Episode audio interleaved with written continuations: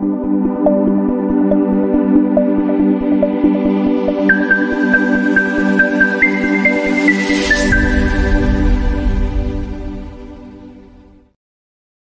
Buenos días traders, les habla Gabriela, bienvenidos a una nueva transmisión de premercado americano. El día de hoy, lunes 22 de enero, ya son las 8.31 de la mañana en Nueva York, 10.31 en Santiago, 2.31 en Madrid y partimos con una nueva semana de trading, partiendo diría yo bastante bien porque gran parte de la bolsa en Estados Unidos está en territorio positivo en el premercado. Tenemos al Standard Poor's, al Nasdaq, al Dow Jones generando máximos históricos en el premercado durante el día de hoy, algo que quizás algunos no esperaban que ocurriera, sobre todo tras el comienzo que tuvimos a principios de este año 2023. Ahora, hay algunas acciones que están destacadas hoy día en el premercado como Nvidia, que ya logró sobrepasar la barrera de los 600 dólares por acción y justamente se los había comentado hace un par de minutitos atrás a través de mi cuenta en eh, X, Twitter, que eh, ya había logrado alcanzar esa zona que teníamos marcada aquí en el gráfico. Así que finalmente podemos decir, ok, se llegó a los 600 nivel psicológico, que era uno de los niveles que teníamos marcado y que veníamos siguiendo de cerca desde prácticamente el cierre del año pasado y sobre todo después de que había logrado generar la ruptura de los 500, a medida que iba subiendo, subiendo, subiendo, logró llegar hacia ese nivel de doble cero psicológico también y que muchos tenían planteado como precio de cierre para el año 2023 que no llegó, pero que finalmente termina llegando durante el primer mes del año 2024. Tenemos un gran movimiento para el Standard Poor's con alzas de 0,36%. Tenemos al Dow Jones subiendo 0,24%, al Nasdaq subiendo 0,44%. Y fíjense que esto es algo que pasa puntualmente en Estados Unidos, porque si hoy día nosotros revisamos los movimientos dentro del resto de los otros mercados, bueno, tenemos hoy día lunes caídas para Asia, mercados mixtos para Europa y netamente Estados Unidos es lo que está en territorio positivo. Hay cierto apetito al riesgo, sí, pero no en todos los mercados. De hecho, si nosotros vamos y revisamos lo que está pasando dentro de las criptomonedas, hay que prestarle mucha atención a lo que está pasando en el Bitcoin que vuelve a testear los 41 mil como uno de los niveles de soporte más importantes. Por ende, hay que prestarle mucho ojo a estos retrocesos que se están presentando. Técnicamente se nota la presión bajista que está golpeando una vez más esos 40 mil. Esto no quiere decir que necesariamente lo vaya a romper, porque si ustedes se fijan, ya tenemos mecha en la parte inferior de la vela, pero hay que estar atentos a ver si es que ese rechazo que se está dando en este momento de las caídas podrían continuar para poder darle después el paso a un rebote mayor del movimiento que está presentando en este momento el Bitcoin y que arrastra al resto de las otras criptos como Ethereum, como Litecoin, como Cardano, como Ripple. Así que eso es lo que traemos dentro de las criptos. En cuanto al mercado de divisas, el mercado de divisas está el día de hoy con un movimiento tranquilo para gran parte de los instrumentos. Tenemos alzas para el dólar index leves, mientras que tenemos a un euro dólar perdiendo terreno 0,14%, pero la libra esterlina gana terreno frente al dólar. Por eso tenemos a un dólar index que no sabe muy bien hacia dónde moverse, porque al final, si hacemos la suma y la resta, tenemos a una gran cantidad de divisas principales que se están apreciando frente al dólar. Fíjense cómo cae el dólar frente al yen, por ende el yen también gana terreno frente al dólar. Si ustedes se fijan, tenemos también al dólar neozelandés prácticamente sin movimiento, tenemos al dólar australiano perdiendo terreno frente al dólar. En cuanto a las divisas emergentes, tenemos al dólar frente al peso mexicano prácticamente sin movimiento y al dólar frente al peso chileno que finalmente está perforando ese soporte que estaba en 909 y que dejamos el viernes pasado para tratar de ir a buscar los 905. Por ende, tenemos también bastante de qué hablar respecto a los movimientos que se están dando dentro del mercado de las divisas en cuanto a las materias primas, el petróleo el día de hoy está prácticamente operando en los mismos niveles que lo dejamos durante la semana pasada. Seguimos teniendo em, tensiones en el Medio Oriente que al parecer no van a decaer, así que deberíamos estar viendo prácticamente las mismas variables que teníamos de la semana pasada para el petróleo viniéndose ya para esta semana. Tenemos al oro cayendo 0,31%. Me sorprende la fuerte caída que está teniendo la plata el día de hoy de un 2,48%, mucho más que para el resto de los otros activos. Tenemos a un cobre cayendo 0,80% y al gas natural retrocediendo con muchísima fuerza. Hoy día abrió con un gap bajista. Y si ustedes se fijan, la pendiente de caída ha sido bastante fuerte también. Por ende, vamos a hablar acerca de lo que ha estado pasando con el gas natural. Es una commodity que entra y sale de nuestra canasta de revisión del premercado americano porque hay momentos en los cuales vale la pena mirarlo y hay momentos en los cuales realmente no vale la pena ni siquiera dejarlo dentro de nuestro portafolio porque no está presentando mucho movimiento. Sin embargo, el día de hoy sí que estamos viendo una gran cantidad de movimiento de parte del gas natural. El precio está con movimientos bastante importantes a raíz de una gran cantidad de información que vamos a estar revisando dentro de la jornada de trading del día de hoy. En cuanto a noticias importantes, ojo con China, tenemos datos de China que no son optimistas. Por otro lado, tenemos información proveniente desde Apple, tenemos información proveniente también desde...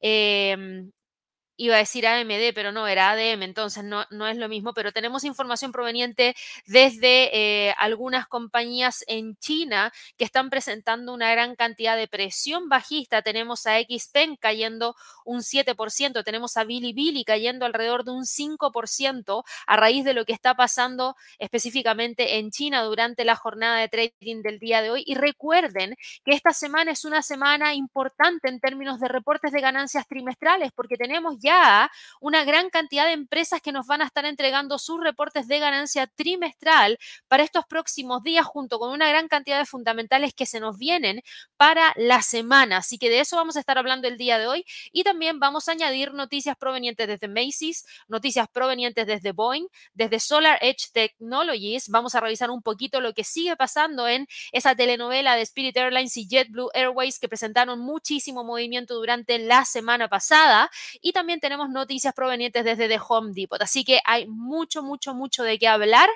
Y antes de partir, como siempre, quiero recordarles a todas las personas que nos están, bueno, no recordarles porque si nos están viendo por primera vez es imposible recordarles algo que no les he mencionado, pero a los que ya nos han visto y todavía no se han suscrito, a ellos sí que les quiero recordar, suscríbanse y denle clic a la campanita de notificaciones. Y a los que nos están viendo por primera vez, los dejo invitadísimos a que se suscriban porque en nuestro canal van a encontrar información de mercado a día como este live de premercado americano que se hace todos los días de lunes a viernes a las 8.30 de la mañana hora de Nueva York para prepararnos para la apertura de Wall Street.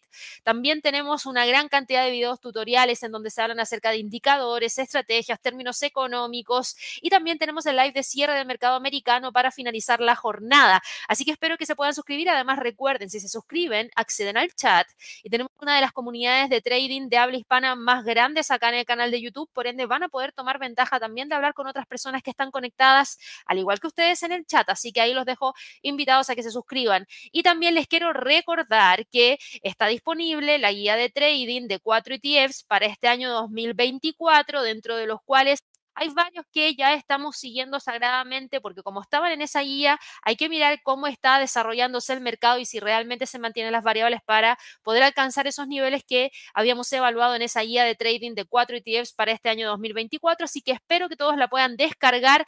Recuerden que es una guía completamente gratuita y lo único que tienen que hacer si es que están viendo ahora esto a través del computador, bueno, agarren su teléfono celular, escaneen ese código QR que yo les estoy mostrando aquí abajito y los va a llevar derecho a la página donde ustedes pueden descargar la guía de trading.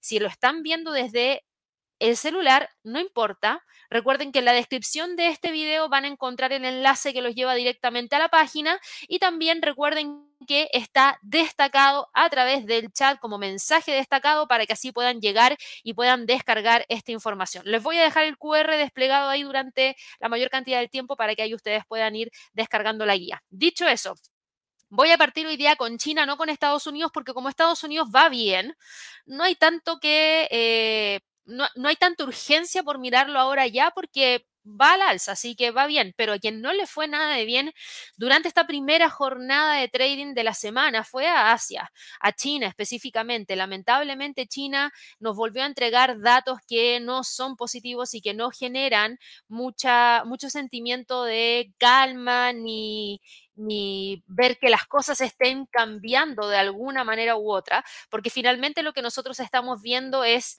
una gran cantidad de presión que se está sintiendo en este momento de parte del mercado.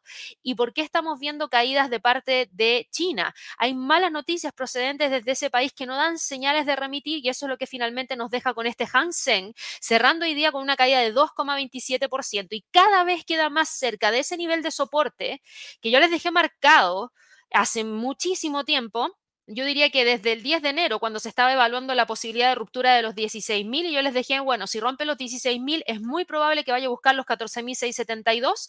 Bueno, hoy día alcanzó un mínimo en 14.794. Está a punto de alcanzar ese nivel de soporte porque no hay cambio de tendencia. Por el contrario, la tendencia bajista se profundiza cada vez más. Y si ya el año pasado era un mal año para la bolsa en Asia, específicamente en China, este año no está saliendo de esa norma y también tiene un mal comienzo. Eh, hemos visto que la caída de los valores chinos cotizados en Hong Kong se está intensificando y el descuento respecto a los homólogos continentales es el mayor de los últimos 15 años.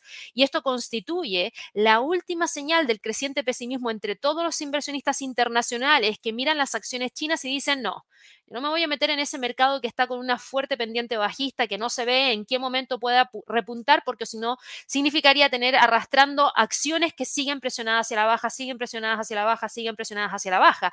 Y esto contrasta con los máximos históricos registrados recientemente por los índices estadounidenses. O sea, hay cosas que están pasando que son completamente opuestas, prácticamente como si tuviéramos correlaciones inversas. Las mayores pérdidas registradas en Hong Kong, donde cotizan algunas de las empresas más influyentes y más innovadoras de China y donde la injerencia de China se deja sentir menos, se suman al preocupante panorama de la confianza de los inversionistas en la segunda economía del mundo.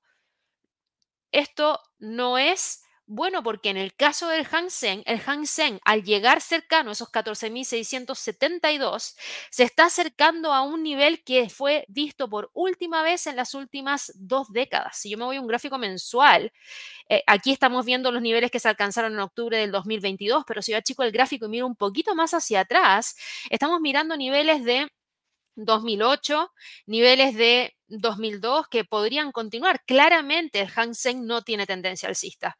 El Hang Seng está fuertemente presionado hacia la baja, quebró esta línea de tendencia hacia el alza que traía desde noviembre del año 1992. Si quiebra estos 14.672, existe una posibilidad bastante elevada de que el precio pueda continuar cayendo y retrocediendo hacia el próximo soporte más importante en el gráfico mensual, que está en torno a la zona de los 12.000 puntos. Por ende, aquí sí hay dolor de cabeza para una gran cantidad de inversionistas que tienen una gran cantidad de exposición en la bolsa en China, porque no solo el Hang Seng cayó, el CSI 300 cerró hoy día con un retroceso de un 1,56% y si bien todavía mantiene el soporte de los 3.200 puntos, si nos vamos al gráfico mensual, está en este momento viendo el hecho de poder continuar con la pendiente bajista que nos podría llevar hacia esa zona en torno a los 3.000. Así que claro que hay presión hacia la baja para la bolsa en ese país. Si miramos a la 50, cae un 1,28%, cotiza en 10.929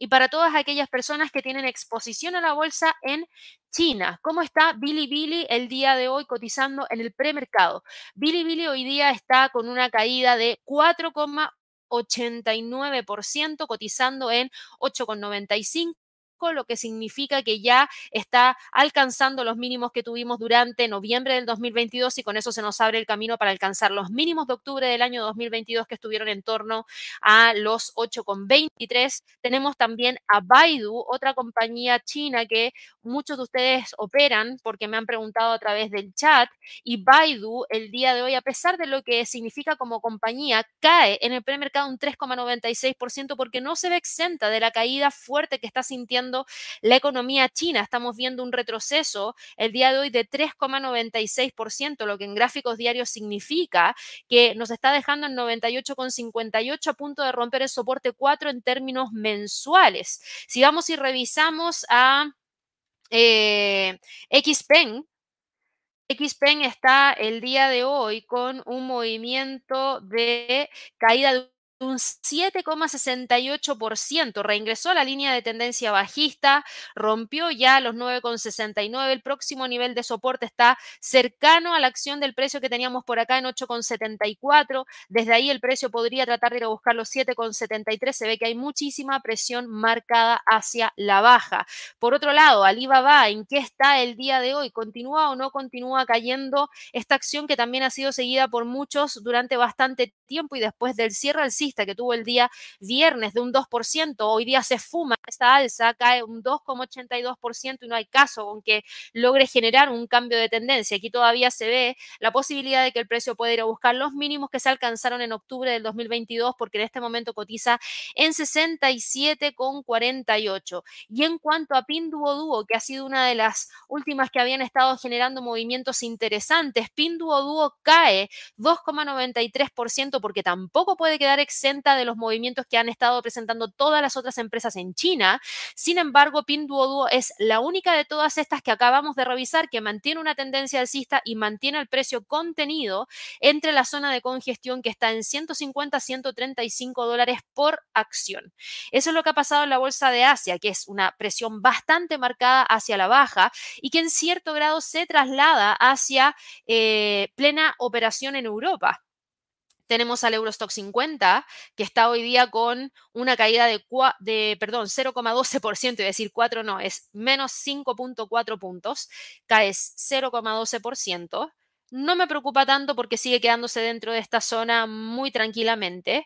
Eh, aquí es distinto porque, claro, existe una presión proveniente desde China que en cierto grado se traslada hacia los movimientos potenciales que se están generando en, eh, en, en, Asia y se traslada hacia los movimientos potenciales desde Europa.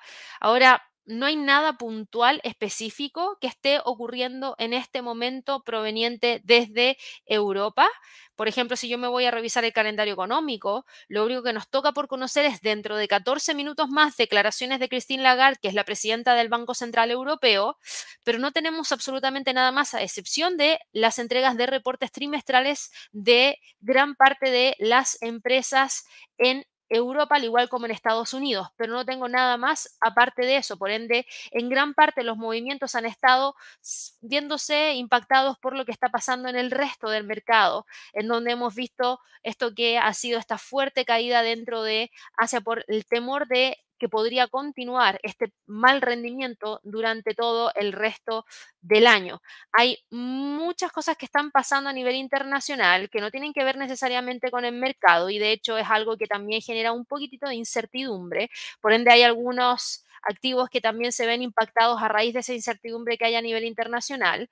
Y mm, un dato extra, que no necesariamente significa que ha impactado a la bolsa en Europa, pero se los comento igual, Rusia y Corea del Norte van a trabajar para establecer un nuevo orden internacional multipolarizado que defienda los intereses de Rusia y de Corea del Norte en medio de todos estos esfuerzos por tratar de construir un frente unido contra Estados Unidos. La profundización de los lazos se produce tras las reuniones que tuvo la ministra de Asuntos Exteriores norcoreana con el homólogo ruso eh, y sigue esfuerzos similares que eh, han estado ocurriendo entre China y Rusia. Las tensiones han ido en aumento en la península coreana, en donde Kim Jong-un ha estado intensificando las pruebas armamentistas y Estados Unidos, Corea del Sur y Japón están respondiendo con el refuerzo de sus maniobras militares combinadas. Y estas medidas llegan exactamente una semana después de que el secretario de Defensa británico declarara el fin de la era de los dividendos de la paz. Así que aquí hay que prestarle atención porque es un nuevo frente en el cual podríamos tener algún pequeño aumento de tensiones geopolíticas que no podemos dejar de lado porque en cierto grado también impactan al mercado.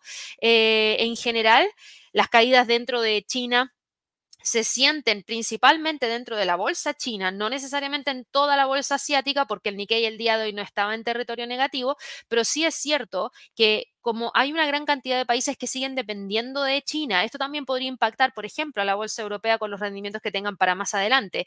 Esta semana va a ser una semana bastante importante para una gran cantidad de países. En el caso de em, Europa, conocimos la semana pasada las cifras de inflación. Esta semana, el día miércoles, llega la batería de datos de PMI de servicios y de manufactura para Francia, para Alemania, para la zona euro. Luego de eso, tenemos el día jueves datos de eh, el indicador IFO de confianza empresarial en Alemania. Tenemos también los datos relacionados a decisión de política monetaria de parte del Banco Central Europeo y gran parte del mercado está con esos ojos puestos a ese día jueves. Por eso no hay una gran cantidad de movimiento dentro del mercado accionario en Europa. Si yo me fijo, el Eurostock 50 está manteniendo los niveles más importantes en términos de soporte y de resistencia y yo esperaría, si es que no hay nada extra, a que los precios se mantengan dentro de esa zona hasta el día jueves, porque el Banco Central Europeo podría sorprender o endurece su postura de que las tasas se van a mantener por un tiempo mayor en niveles actuales, lo que potencialmente el mercado accionario podría tomar como algo negativo porque podría traerle más presión a mercado, eh, a la economía en general, que ya sabemos está súper presionada, o nos hablan respecto a la posibilidad de que podríamos tener algún primer recorte de tasas durante este año y quizás durante la primera mitad del año, lo que también sería tomado por el mercado rápidamente. Entonces yo por lo mismo, como considero que es uno de los fundamentales más importantes, esperaría a que gran parte de los índices se queden operando dentro de niveles claves. 4.500, 4.415 para el Eurostock 50. Para el DAX, que hoy día cae levemente menos 0,10%, fíjense que lo que hace es mantener la línea de tendencia bajista, el soporte en 16.400 y la resistencia en 16.800. El IBEX de España está operando hoy día con un alza de 0,41% y se mantiene entre los 9.966 y los 9.879. El CAC 40, el principal índice de Francia, está con una caída de 0,05% y se mantiene operando entre los 7.510 y 7.366. El IBEX de España es el único que no, que no cae el día de hoy de estos que acabamos de mencionar, pero eh, no es suficiente para reingresar a la zona. Al parecer va a tratar de quedarse entre esos 9.966, 9.757. Quien continúa cayendo en este caso, o retomando, mejor dicho, las caídas, es el FTSE del Reino Unido que retrocede 0,12%, pero ya habíamos visto la semana pasada que en el caso del FTSE del Reino Unido, yo lo destaco por el hecho de que está frente a un rango muy, muy importante entre los 7.800, 7.200 y había logrado quebrar esta línea de tendencia alcista. Fíjense que hoy día no logra continuar con el alza para reingresar esa línea de tendencia hacia el alza, lo que ya nos dice bastante. Yo esperaría ver al precio operando entre los 7.450, 7.540 y 7.550 como niveles más importantes. Respecto a lo que está pasando con eh, la bolsa en Estados Unidos, bueno, la bolsa en Estados Unidos ya les había adelantado, viene con una gran cantidad de movimiento alcista, nuevos máximos históricos, por ende aquí tengo que eliminar ya este Fibonacci de retroceso, tengo que actualizar la línea de tendencia alcista para el Standard Poor's y voy a trazar un nuevo Fibonacci, pero en esta oportunidad una extensión de Fibonacci para que de esa manera podamos ver cuál podría ser el próximo nivel que el precio podría tratar de alcanzar. Y como extensión de Fibonacci, nos queda como siguiente nivel disponible los 4.933, que es donde está el 38.2% de la extensión. Y para llegar a esa zona, primero tiene que romper la resistencia 1 mensual en 4.869. Va bien encaminado para hacerlo, pero todavía le falta. El Dow Jones también hoy día genera un nuevo máximo histórico. Aquí vamos a ir al gráfico mensual.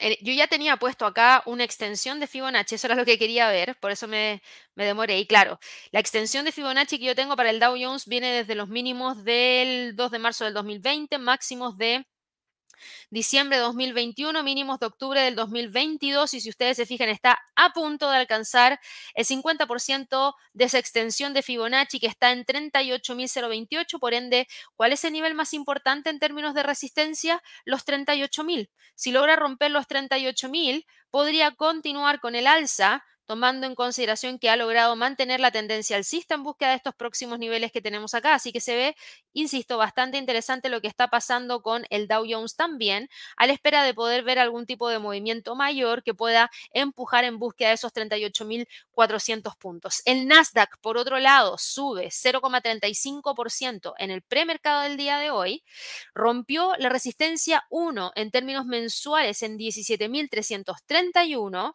y está empujando hacia el alza, hacia los 17.818. Si yo me voy al gráfico mensual, acá también tengo que ya generar una extensión de Fibonacci porque no tengo historia. Voy a tomar los mínimos de marzo del 2020, máximos de noviembre del 2021 y mínimos de octubre del 2022. Y como próximo nivel más importante tengo la zona de los 18.124. Por ende, antes de guiarme de esos niveles, voy a seguir monitoreando de cerca el hecho de que el precio sea capaz de reingresar a la línea de tendencia alcista que traía desde el 25 de octubre. Si lo hace, claro, es más probable que vaya a buscar los 17.818, 18.000, 18.124 para estos próximos días.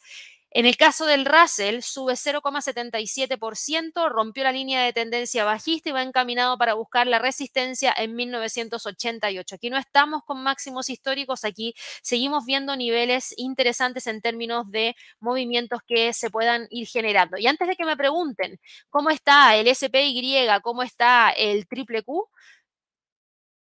como estamos viendo los movimientos hacia el alza de estos otros instrumentos, bueno, el SPY hoy día sube 0,33%, está cotizando en 484.01, es decir, sobre la resistencia 1 en términos mensuales y podría continuar con el movimiento alcista. Y el triple Q, que es spoiler aquí, eh, está dentro de la guía de, ETFs para este año 2024. Le ha ido súper bien después de romper la resistencia clave que había destacado en esa guía, en donde generó el rompimiento de los 4.12 y ahora cotiza en 4.23.41, lo que es un alza de 0,53% y ya nos deja bien posicionados sobre los 420.74 en búsqueda de los 432. En cuanto a las razones de las alzas, bueno, muchísimo apetito al riesgo dentro del mercado. Eh, muchísimo apetito al riesgo, sí. ¿eh? En general hay, mucho apetito al riesgo dentro del mercado el día de hoy. Eh, estamos con temporadas de reportes de ganancias trimestrales que pueden entregarnos cualquier cosa, así que ojo con eso, que tienen que estar súper atentos porque estos movimientos alcistas también podrían tener algún traspié si es que tenemos alguna de estas grandes compañías no entregándonos los resultados que gran parte del mercado espera y por lo que han estado especulando en días previos a las entregas. ¿Y a qué me refiero con eso? No se olviden que esta semana tenemos una gran cantidad de reportes de ganancias trimestrales. El viernes, en el visor de los mercados, ya les había anunciado lo que se nos venía en términos de eh, calendario económico y también en términos de reportes de ganancias trimestrales. Y sí, teníamos una gran cantidad de información que íbamos a conocer durante estos próximos días. Por ende, era súper importante todo lo que teníamos que estar revisando. Y en términos de calendario económico, Hoy día en el premercado no teníamos prácticamente nada, pero hoy día al cierre vamos a tener a United Airlines, Logitech, Science Bank Corporation, entre otras compañías más. Mañana, premercado, Verizon, 3M, General Electric, Johnson Johnson, Halliburton, Lockheed Martin, Procter Gamble. Ya conté siete de premercado. Postmercado, ojito con Netflix. Intuitive Surgical, eh, y serían las destacadas que yo tengo para mañana al cierre. El miércoles, ATT premercado, Kimberly Clark, igual e interesante para poder saber cómo está yendo a esa industria en particular. Al cierre, ojo con Tesla, necesita de algo espectacular, de lo contrario, la acción podría presentar una caída importantísima. Así que ojo el miércoles al cierre con Tesla, ojo con IBM. Eh, que también es bastante importante. En el día jueves tenemos a American Airlines en el premercado, tenemos a Next Era Energy, a Southwest, Em, y el día mismo jueves al cierre, Intel, Visa, importantísimo también, T-Mobile. Y cerramos el viernes con American Express. Yo sé que hay algunos que me han estado preguntando respecto a American Express en el último tiempo, así que mucha atención con esa entrega de reportes trimestrales. Esto podría generar algún tipo de cambio en términos de movimientos que podríamos estar esperando para eh, el resto de la semana, sí, por ende, no necesariamente podemos decir que hoy día, porque el mercado está subiendo, se va a mantener subiendo durante todo el resto de la semana. no necesariamente podemos decir eso, porque si bien técnicamente vemos que eso es lo que está pasando en este momento, si estos reportes de ganancias trimestrales salen malos, esa condición técnica podría llegar a su fin y podría dar un inicio a una corrección. Así que por eso hay que estar muy atentos y no se pierdan ningún premercado americano ni ningún cierre americano donde les vamos a estar actualizando de toda esta información. Así que ya saben, suscríbanse y prendan la campanita del canal de YouTube.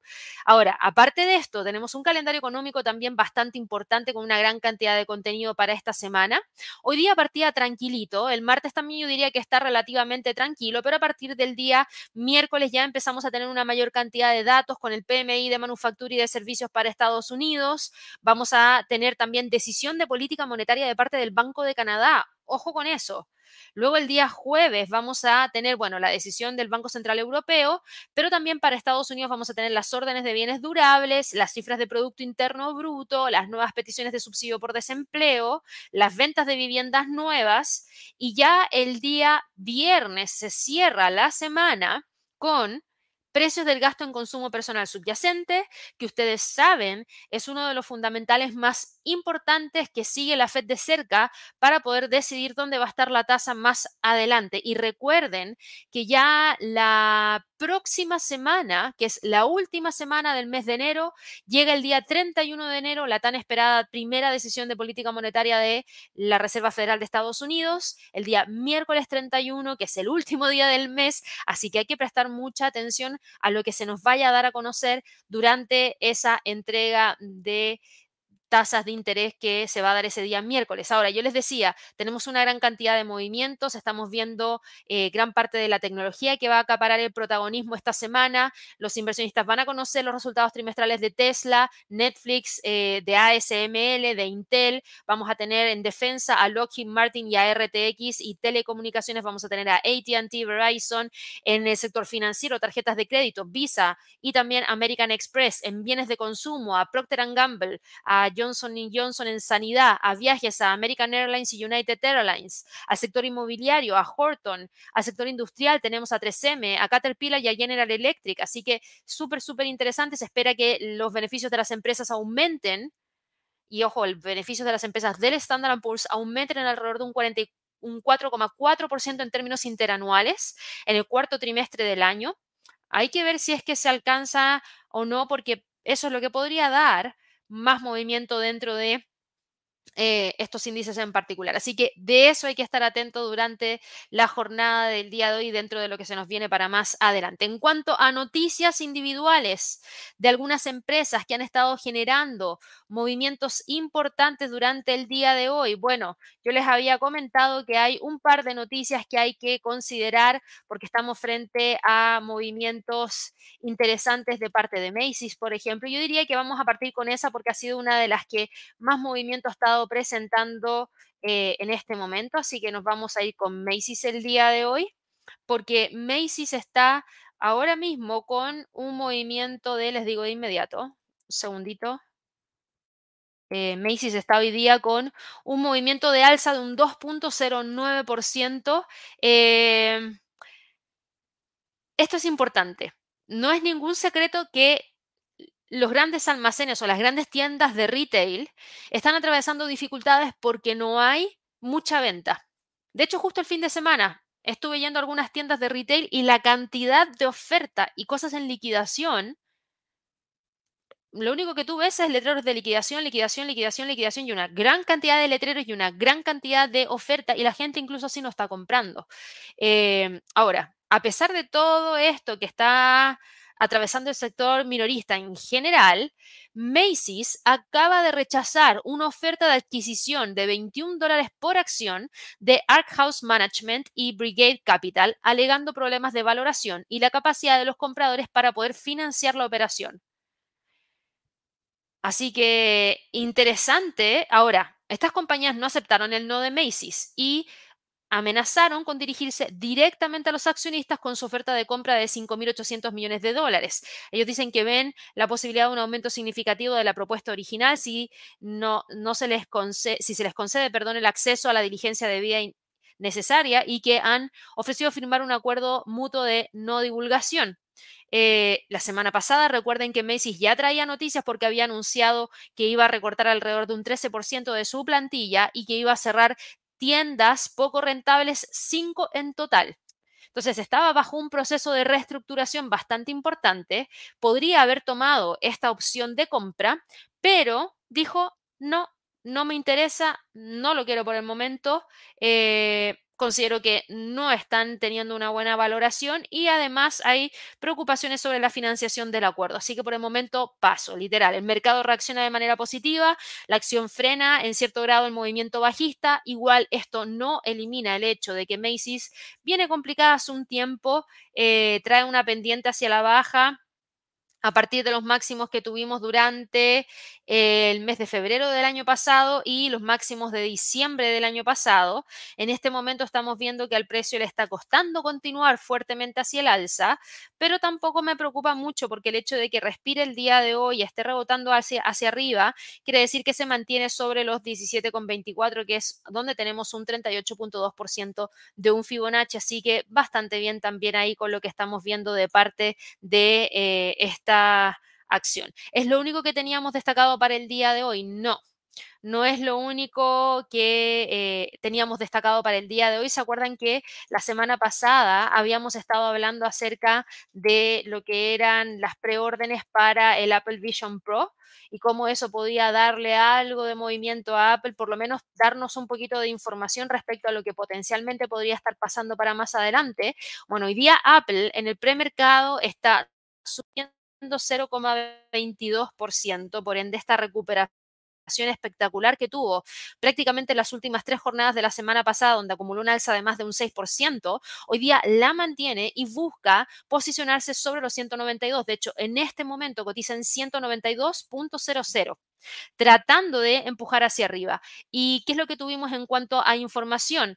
Eh, las preventas del Apple Vision Pro aparentemente indican una fuerte demanda y es posible que el interés a medida que va pasando el tiempo empiece a reducirse. Eh, según el analista de TF International Securities, Ming Chi Kuo, Apple podría haber vendido entre 160 mil y 180 mil auriculares Vision Pro durante el primer fin de semana de disponibilidad. Ahora, los tiempos de envío no han cambiado, son entre 5 y 7 semanas. Después de que se abrieron las preventas, la demanda podría empezar a disminuir después de que los fanáticos principales y los usuarios intensivos realicen los pedidos. Por ende, era normal esperar ver este hype en los primeros días después de eh, abierta la preventa. Para propósitos de comparación, los modelos del iPhone también se están agotando inmediatamente después de que las preventas están disponibles, pero los tiempos de envío aumentan constantemente entre 24 y 48 horas después de las preventas. Hay informes de medios que han sugerido que los socios de la cadena de suministro como el ensamblador Lookshare trabajarán horas extras durante el año nuevo lunar para satisfacer la demanda, lo que significa una demanda mejor de lo esperado para el Vision Pro. Y claro, muchos se cuestionaban si realmente el Vision Pro iba a ser demandado porque no está barato, es un costo bastante elevado, eran 3.500 eh, dólares por em, este casco de realidad mixta. Y aquí hay varias cosas que todavía le faltan, porque este casco de realidad mixta, estos auriculares que también permiten tener visión, no tienen la aplicación de YouTube, no tienen la aplicación de Netflix, no tienen la aplicación de Spotify. Eh, ahora, hay algunos que sí la están desarrollando, los que les acabo de mencionar han ignorado la creación de aplicaciones para este casco, pero hay otros que dicen, no, no, no, yo quiero estar ahí. ¿Quiénes son?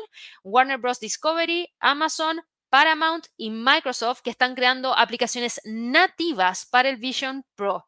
Este nuevo auricular está programado para ser lanzado oficialmente el día 2 de febrero y a raíz de lo mismo, las acciones hoy día están con este movimiento hacia el alza que yo diría es destacado porque algunos pensaban que quizás no iba a ser tan demandado, pero igual está siendo demandado. Por otro lado, no todo es tan bonito porque recuerden que estábamos hace un par de días atrás con bastantes problemas provenientes desde Boeing, cada vez con más problemas de confianza en prácticamente todos los aviones que ha estado produciendo en el último tiempo. Las acciones de Boeing lamentablemente no tienen un respiro porque hoy día retoman las caídas, cae 0,43% la acción de Boeing el día de hoy y están con una caída de este estilo porque la Administración Federal de, Aviación perdón, de Estados Unidos recomendó a los operadores realizar inspecciones visuales en los tapones de las puertas de salida intermedias de las aeronaves 737-900ER, e similares a las que fueron retiradas de servicio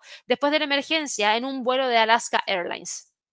Así que como eso ya es prácticamente inspección visual, va a requerir más tiempo. Hay una gran cantidad de aviones que están en tierra, hay una gran cantidad de compañías que no pueden volar al ritmo que esperaban volar a raíz de esto mismo. De hecho, durante el fin de semana me tocó ver ahí a cómo algunos influencers decían que estaban varados en, no sé, algunas islas del Caribe, eh, porque, no, porque sus vuelos habían sido cancelados de la nada y no tenían opción de vuelo.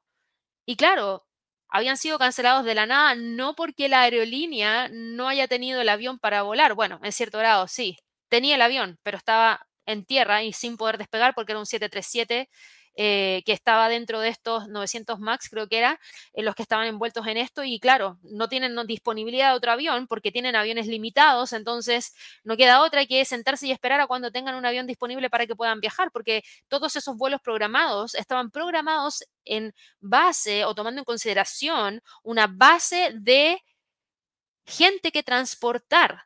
Y si de la, no, de la nada esa gente que transportar, mm, eh, perdón, era una, e, estaba tomado en consideración o en relación a la cantidad de personas y la cantidad de aviones disponibles. La cantidad de personas sigue siendo la misma. La cantidad de aviones disponibles no la tienen, no por algo de la línea, algo por el proveedor que finalmente los deja en tierra. Así que esto trae complicaciones. Hay que ver qué es lo que dice American Airlines, hay que ver qué es lo que dice United Airlines respecto a eso. Recuerden que esta semana reportan y a diferencia de la entrega de reportes de Delta Airlines, Delta cuando reportó no tenía el problema de Boeing porque no había pasado el accidente, pero estas otras dos compañías sí que podrían entregarnos información respecto a lo que ellos ven que podría tener como impacto esto en los resultados del trimestre en curso, así que mucho ojo con eso. Y por otro lado, Vamos a ir a revisar a otra compañía que también ha estado con movimientos interesantes el día de hoy. Yo les decía, eh, tenemos también movimientos importantes de parte de Spirit Airlines y JetBlue Airlines, que son compañías que hemos estado siguiendo desde la semana pasada por todo lo que pasó con su intento fallido de adquisición de parte de JetBlue Airlines a Spirit Airlines. Hoy día, Spirit Airlines sube un 4%. Hoy día sube un 4% y eso se agradece. Eh, hemos visto que las aerolíneas dijeron el día viernes de la semana pasada que planean apelar la decisión de este juez federal que bloqueó la fusión planeada y por lo mismo Spirit Airlines rápidamente empieza a recuperar algo de terreno perdido para tratar de quedarse sobre los 7 dólares por acción. En este momento cotiza en 6 dólares con 95 centavos. Eh, por último, vamos a ir a revisar acá Nvidia. Yo les decía, partimos este live hablando de Nvidia, porque Nvidia ha logrado algo espectacular el día de hoy, logró alcanzar la barrera de los 600 dólares por acción por primera vez tras un alza de más de un 1%. En este momento cotiza en 600 dólares con 95 centavos. Está a punto de alcanzar la última resistencia mensual, la R4 mensual en 603,68, que de continuar podría llevarnos hacia el próximo nivel en 612,86. Así que súper bien con todo el optimismo que hay dentro del mercado. Yo creo que acá hay que ajustar un poco las cosas, así que voy a borrar lo que tenemos acá en el gráfico. Voy a dejar, la, voy a poner, mejor dicho, la línea de los 600 rapidito. Y quiero que nos vayamos a revisar lo que pasa en un gráfico mensual, porque como aquí no tenemos historia, hay que traer desde un gráfico mensual un Fibonacci, una extensión de Fibonacci.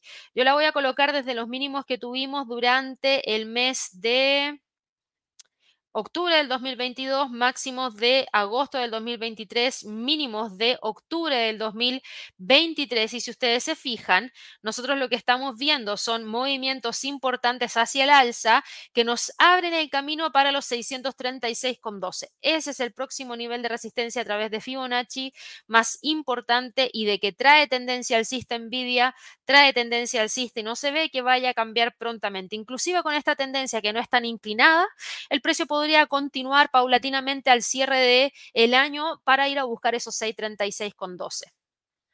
Eso es lo que ha pasado hoy día en el premercado como destacadas durante esta jornada. Eh, hemos visto que hay una gran cantidad de movimiento desde distintos sectores, así que cambiémonos rapidito hacia lo que está pasando con el mercado de las criptomonedas. Hoy día no hemos visto movimientos importantes hacia el alza de parte de las criptos. De hecho, estamos viendo que el mercado está a la baja.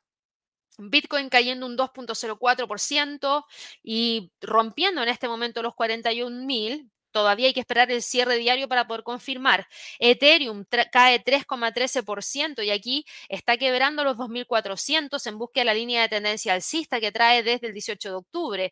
El XRP cae un 3% y está en búsqueda de el próximo nivel de soporte que tenemos en torno a la zona de los 0,51.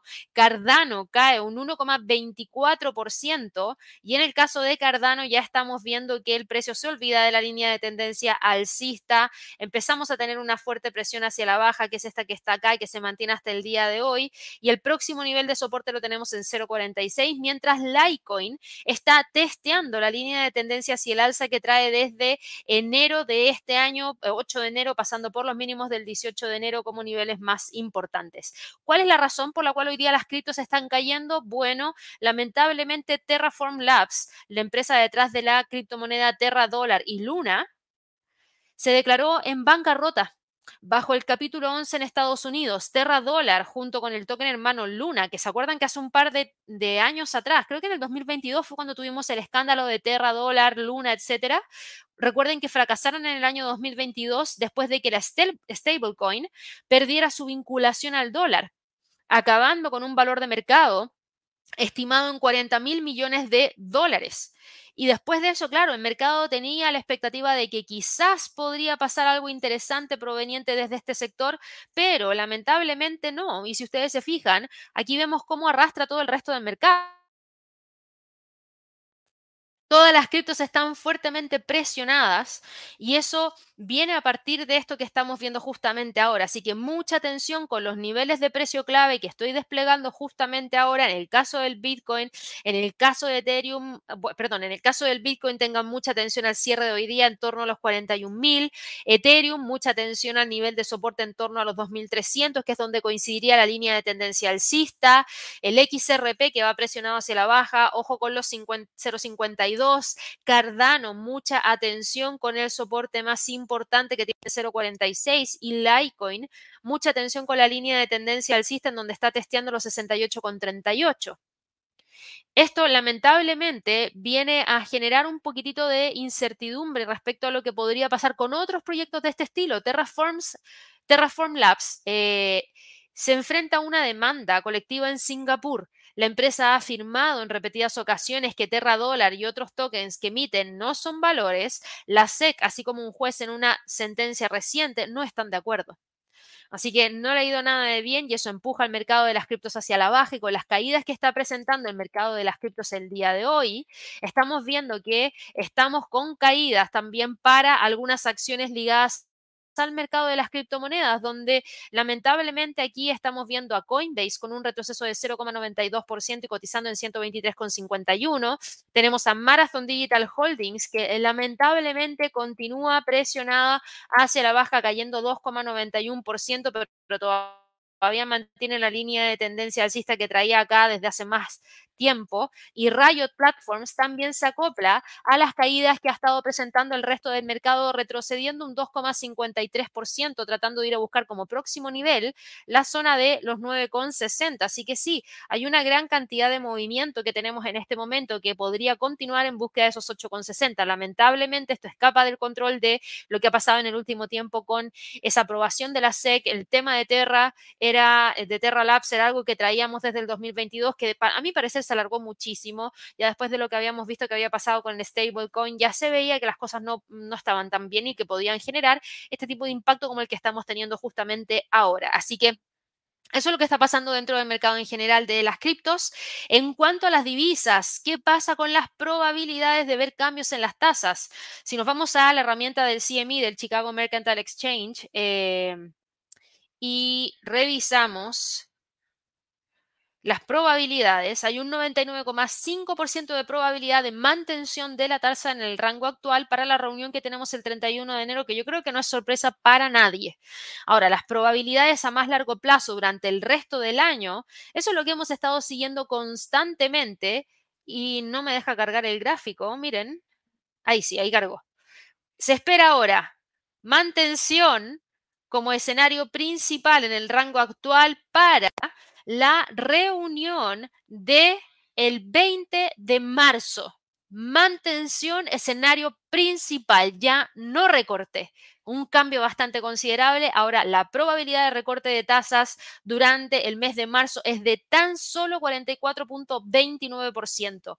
Incluso la probabilidad de recorte de tasa en la reunión de mayo ha decaído a tan solo 84,39%. Y en donde recién el mercado se siente más seguro respecto a recortes de tasas es a partir de la reunión de junio.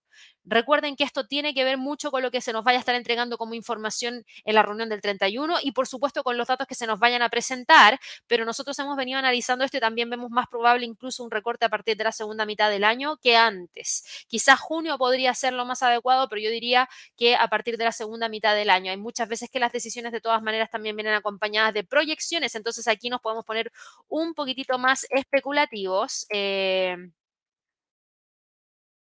un segundito. Eh, Federal Reserve.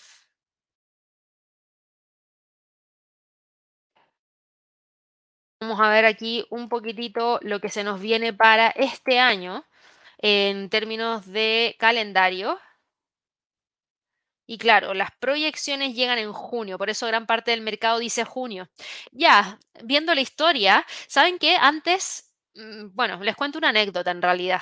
Cuando estaba Ben Bernanke a la cabeza de la Reserva Federal de Estados Unidos, eh, para quienes no lo saben, él estuvo a la cabeza de la Reserva Federal de Estados Unidos entre el año 2006 hasta el año 2014. Yo justo partí eh, mi carrera en el 2011 y me tocó gran parte de eh, todos los alivios cuantitativos entregados de parte de Ben Bernanke y después el tapering, que era retirar estos estímulos en tandas de la economía de Estados Unidos, que fue lo que pasó después de la crisis financiera subprime.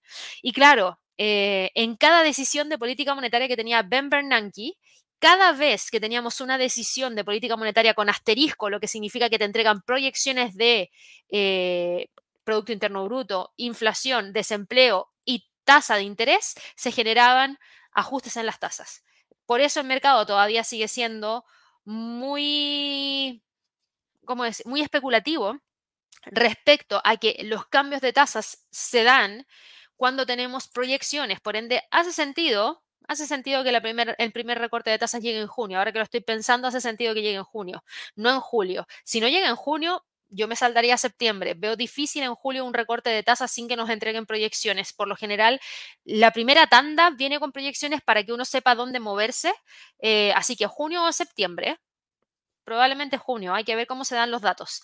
Eh, interesante, pero bueno, a raíz de lo mismo, prácticamente no hemos tenido movimientos de parte del dólar index porque esto que estamos viendo ahora en términos de probabilidad de ser algo que ya veíamos desde la semana pasada, así que lo que estamos viendo en este momento es eh, que el precio eh, sigue operando entre los 103 y los 103.50, 103.60 mejor dicho. Tiene línea de tendencia alcista que trae desde el 28 de diciembre, que mantiene hasta ahora. No lo veo saliendo de ahí. Yo creo que se va a quedar a partir de todos los fundamentales que tenemos para esta semana en cuanto a calendario económicos y entregas de reportes trimestrales dentro de esos niveles.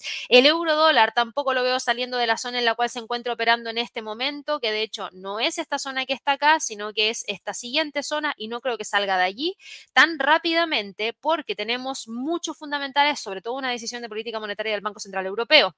De hecho, creo que el rango mayor para esta semana, por lejos, está entre los 1.10 y los 1.080. La libra dólar, por otro lado, sigue completamente lateral entre los 1.28 y 1.26. El dólar frente al yen sigue todavía respetando los 148.40 como resistencia y la línea de tendencia alcista. El dólar norteamericano frente al canadiense sube 0,15% y opera entre los 1.35.16 y los 1.34.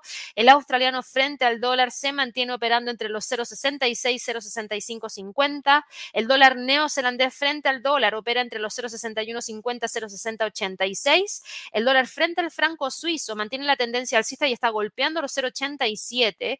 El dólar frente al peso mexicano sigue manteniéndose por debajo de los 17.20. Hoy día sube tan solo 0,04%. El dólar frente al peso chileno continúa con la presión bajista y ya alcanzó el primer nivel de soporte en 905,27, que si lo llega a romper podría trasladarse hacia los 900. El dólar frente al peso colombiano, eh, ojo con el canal alcista, que en este momento estaría quebrando, pero como está tan cerca de allí no lo confirmaría. En este momento se mantiene dentro del canal y respetando el pivote en 3.907.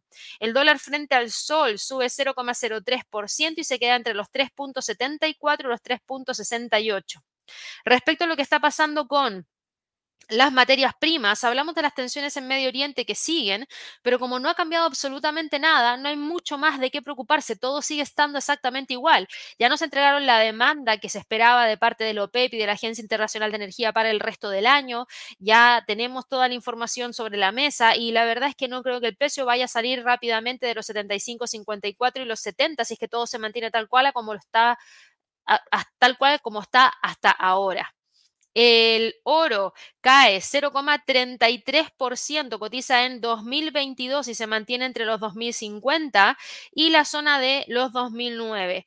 Eh, la plata cae 2,75%. Yo les había comentado que hemos estado frente a una gran cantidad de movimiento bajista. ¿Y qué es lo que ha pasado? ¿Por qué la plata está cayendo un 2,76% a diferencia de las caídas que ha estado presentando el oro? Y esto tiene que ver con el hecho de que eh, hay mayor apetito al riesgo, menor demanda de activos de refugio, tenemos preocupación respecto a la demanda por el crecimiento económico a nivel mundial, por ende, eso es lo que ha generado el hecho de que haya especulación de, por ejemplo, recortes de tasas en algunos países, que también nos pueden llevar a ver cómo eh, exista menor demanda de este instrumento. Así que por el momento yo diría, para la plata hay que estar muy, muy atentos a la línea de tendencia bajista que viene acá, que viene presionando con todo en búsqueda de romper los 21,81.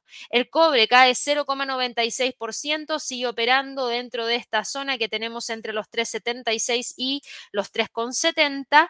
Y por último, el gas natural, que era algo que también nosotros habíamos estado revisando, hoy día estamos viendo que existe una gran presión hacia la baja de parte del gas natural. Hemos visto que el precio no ha logrado repuntar. Eh, hay menor demanda en este momento de gas natural y eso es lo que ha llevado a que el precio esté cayendo de la manera en cómo lo está haciendo. El gas natural está influenciado por factores a nivel global. Estamos viendo que hay eh, preocupación respecto a China y la recuperación de China que genera especulación de que no necesariamente vamos a tener una mayor cantidad de eh, demanda. Así que mientras se mantengan estas condiciones, el precio del gas natural podría continuar cayendo hacia los 2,24. Así que eso es lo que ha pasado el día de hoy en términos de premercado. Voy a ir acá a responder algunas preguntitas a través del chat.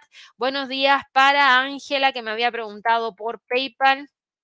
PayPal Holdings está el día de hoy, te digo de inmediato, cotizando en torno a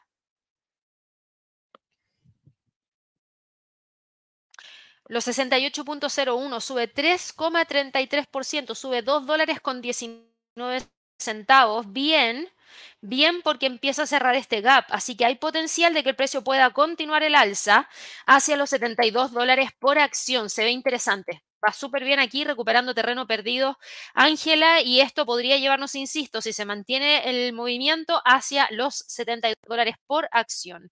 Aquí me preguntaba Hernando por el SOXL, que es un bull de semiconductores 3 por, que lo estuvimos revisando la semana pasada y que hablamos respecto a los grandes movimientos alcistas por los movimientos hacia alza que traía Nvidia, AMD y otros semiconductores como Taiwan Semiconductor.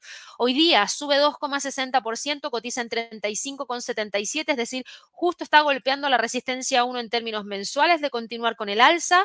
Podría llegar a los 40 y la verdad se ve bastante bien encaminado, pero recuerda que esto tiene que ver con apetito al riesgo dentro del mercado, específicamente sector tecnológico. Por ende, esta semana tenemos que tener mantención de ese apetito al riesgo para que el precio pueda continuar empujando hacia arriba. Vamos acá a ver. Eh, Víctor me dice acá, buenos días, esperamos en algún momento nos hables en un contenido acerca de la venta corta y la venta corta al desnudo. Lo voy a anotar ahí para ver si es que les entrego algo de información respecto a eso, quizás en la parte de términos económicos, sí. Venta corta, me, me voy a acordar. Eh, Pancho, me preguntabas por Uber, la vemos rapidito en qué está Uber el día de hoy. Uber Technologies está cotizando en torno a la zona de 65,17, sube 0,09%, por ende acá la línea de tendencia alcista se mantiene eh, y está en búsqueda de los 67 con 73, Uber está ya con máximos históricos, así que mucho ojo, me voy a ir al gráfico mensual para revisar cuál podría ser el próximo nivel más importante que podríamos tener. Voy a tener que tomar los mínimos de julio del 2022, máximos de julio del 2023 y mínimos de octubre del 2023. Y fíjate que a partir de esto mismo, ah, podríamos haber trazado otro. No, déjame quitar esto. Vamos a tomar uno de más corto plazo mejor. Eh, voy a tomar el mínimo de octubre del 2023, máximos de diciembre del 2023 y mínimos de enero del 2024. El próximo nivel de resistencia para Uber está en 66,34. Eh, Héctor me preguntaba acá por AAON. Acaba de abrir la bolsa en Estados Unidos y AAON está cotizando con un alza, abrió con un gap alcista, sube un 1,28%, súper bien, súper, súper bien, porque acá traíamos una línea de tendencia hacia el alza, está intentando recuperar esa línea de tendencia alcista, todavía le falta, porque si tú te fijas, esta línea de tendencia hacia la baja todavía no la quiebra. Es necesario que el precio sea capaz de situarse sobre los 72 para retomar esto que traía entre octubre del 2023 y prácticamente la quincena de enero. Va bien, pero todavía le falta, diría yo. Eh, vamos acá con una preguntita de Nelson. Eh, no, no sé qué. Aquí me dice que cómo estás podrías analizar a XRP, el litio y a IPF. Ya, el XRP ya lo vimos, al litio no lo hemos visto. IPF podría ser. ¿Qué piensas sobre el juicio y el embargo que la jueza pidió sobre IPF? No, mm, mira, no, IPF no es una acción que yo siga, por ende no estaba enterada de esa noticia, pero técnicamente, claro que te puedo entregar información. Ya abrió la bolsa en Estados Unidos y hoy día, por lo menos IPF, está cayendo un 1,73%. Lo que estamos viendo para IPF es la mantención de esta línea de tendencia bajista, que le está costando muchísimo quebrar. Es súper importante que el precio vuelva a situarse sobre los 15,77, de lo contrario podría seguir teniendo presión hacia la baja en búsqueda de la zona de los 13,50. Vamos acá con otras preguntitas. Eh, voy acá con la pregunta de Felipe que me habías preguntado por JetBlue. Ya vimos a Spirit Airlines, pero me falta JetBlue. Y JetBlue Airways está el día de hoy cotizando con un movimiento hacia el alza de un 1,60%. Bien, se agradece, pero sin mucha novedad, Felipe, porque el precio todavía sigue oscilando entre los 5,20 y 4,60 como niveles más importantes y no creo que vaya a salir de ahí rapidito, a no ser que tengamos alguna noticia espectacular. Eh, vamos acá con otras preguntas. Yo sé que hay algunas que ya vamos a revisar. Marta me preguntaba por Riven y esa no la vamos a revisar, así que la respondo ahora de inmediato. Eh, Rivian Automotive, lamentablemente aquí sigue presionado hacia la baja, cae 0,13%, buscando una vez más el soporte en 15,27. No veo que la cosa vaya a cambiar mucho. Si tú te fijas, hay una gran cantidad de empresas ligadas a los vehículos eléctricos que están con fuertes caídas. Ahora se va a dar netamente la competencia de precios entre las empresas de vehículos eléctricos. ¿Por qué? Porque hay algunos que están sacando las ayudas económicas Vamos a ver cómo les va en momentos en los cuales todavía es bastante costoso y se genera mucha duda respecto a si se debería o no generar el cambio de vehículos desde uno convencional hacia uno eléctrico. Eh, vamos aquí con Omar que me preguntaba por Jill. Eso es Gilead Science, ¿cierto? Sí. Tuvo una caída importante de un 12%, sí, tienes toda la razón. Déjame ver qué fue lo que pasó acá. Tiene que tener alguna razón especial por la cual está cayendo y no es reporte de ganancia trimestral, así que dame un segundito. Sí. Eh, lamentablemente tuvo un resultado fallido de una prueba fase 3 y eso es suficiente razón para empujar a la acción hacia la baja. Gilead Sciences eh, está con esta caída acumulada de 8,35% porque eh, esta compañía comunicó resultados decepcionantes de un ensayo en fase avanzada de Trodelvy. Ya Trodelvy no alcanzó el criterio de valoración primario de supervivencia global en el cáncer de pulmón no microcítico metastásico previamente tratado. Ese es el estudio que se estaba desarrollando. Este era un medicamento que se buscaba fuera a eh, ayudar en la mejoría de esa enfermedad y el estudio de fase 3 que evalúa a este fármaco frente al doxetaxel eh, que se usa para quimioterapia no tuvo buenos resultados. Gilead observó que el estudio mostraba una mejora numérica de la supervivencia global a favor de Trodelvy y que el perfil de seguridad del fármaco coincidía con el de ensayos anteriores, pero lamentablemente no pasó la prueba. Así que vamos a ver qué es lo que ocurre. Eh, no ha sido aprobado por ninguna agencia reguladora para el CPNM metasta metastásico. Así que lamentablemente aquí tiene un traspié y por eso está con una caída bastante importante. De continuar con el retroceso, de continuar con el retroceso, el próximo nivel de soporte como ya está quebrando el ratio dorado de Fibonacci, el próximo nivel lo tendríamos en 78,61 y en extensión podría tratar de ir a buscar la próxima zona en 77 dólares por acción. Vamos a ver rapidito, chicos, cómo abrió la bolsa el día de hoy. Apple está con una alza de un 1,16%, ya posicionándose casi en los 194 dólares por acción. Alphabet sube un 1,24%, está cotizando en 148,21 en búsqueda de los 150 súper bien. Meta sube un 1,74% buscando la zona de los 3,90 para poder cerrar por sobre ese nivel. Amazon, después de haber alcanzado hoy día el máximo en 157.05, retrocede y tan solo acumula una alza de 0,10%. Tesla, que venía cayendo, ahora logra dar la vuelta y se mantiene firme sobre los 210 dólares por acción.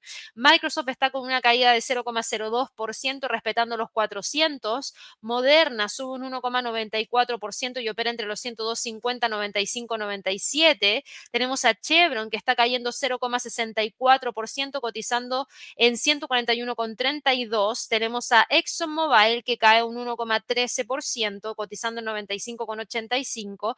Netflix sube 0,79%, pero se mantiene por debajo de los 4,90. American Airlines sube un 1,90%, pero no es suficiente para romper los 14,10. Norwegian sube un 1,24% y está testeando la resistencia en 18. PepsiCo prácticamente sin movimiento el día de hoy y dentro del rango. Disney sube un 1,19%, está buscando cerrar sobre los 94. Bank of America sube un 1,24% y ya rompió los 32 dólares por acción.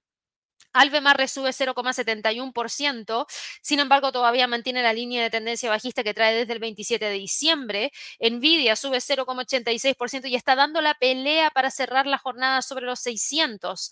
AMD cae un 1,62%, está por debajo de los 176. Alibaba continúa con la caída 2,45%, pero ha logrado frenarlo después de la apertura. Pinduoduo tan solo cae un 1,09% y dio la vuelta bastante rápido porque miren el color de la vela del día día de hoy. Y en Face Energy sube 5,15%, rompiendo la línea de tendencia bajista que trae desde el 28 de diciembre. La apertura del día de hoy ha mantenido las alzas para el Standard Poor's, para el Dow Jones, para el Nasdaq y también para el Russell. Incluso en el caso del Russell las ha amplificado porque ya acumula un alza de un 1,30%. Así que eso es lo que teníamos para el día de hoy en este live de premercado y apertura de la bolsa en Estados Unidos. No se olviden escanear el código QR para solicitar la guía de cuatro ETFs para este año 2024, que es completamente gratuita. Recuerden colocar muy bien su correo electrónico porque allí se les envía la guía para que la puedan revisar en más detalle. Así que con eso ya me voy despidiendo. Por favor, no se olviden tampoco de suscribirse al canal, prender la campanita y ojalá regalarnos muchísimos likes para llegar pronto a los 100.000 suscriptores.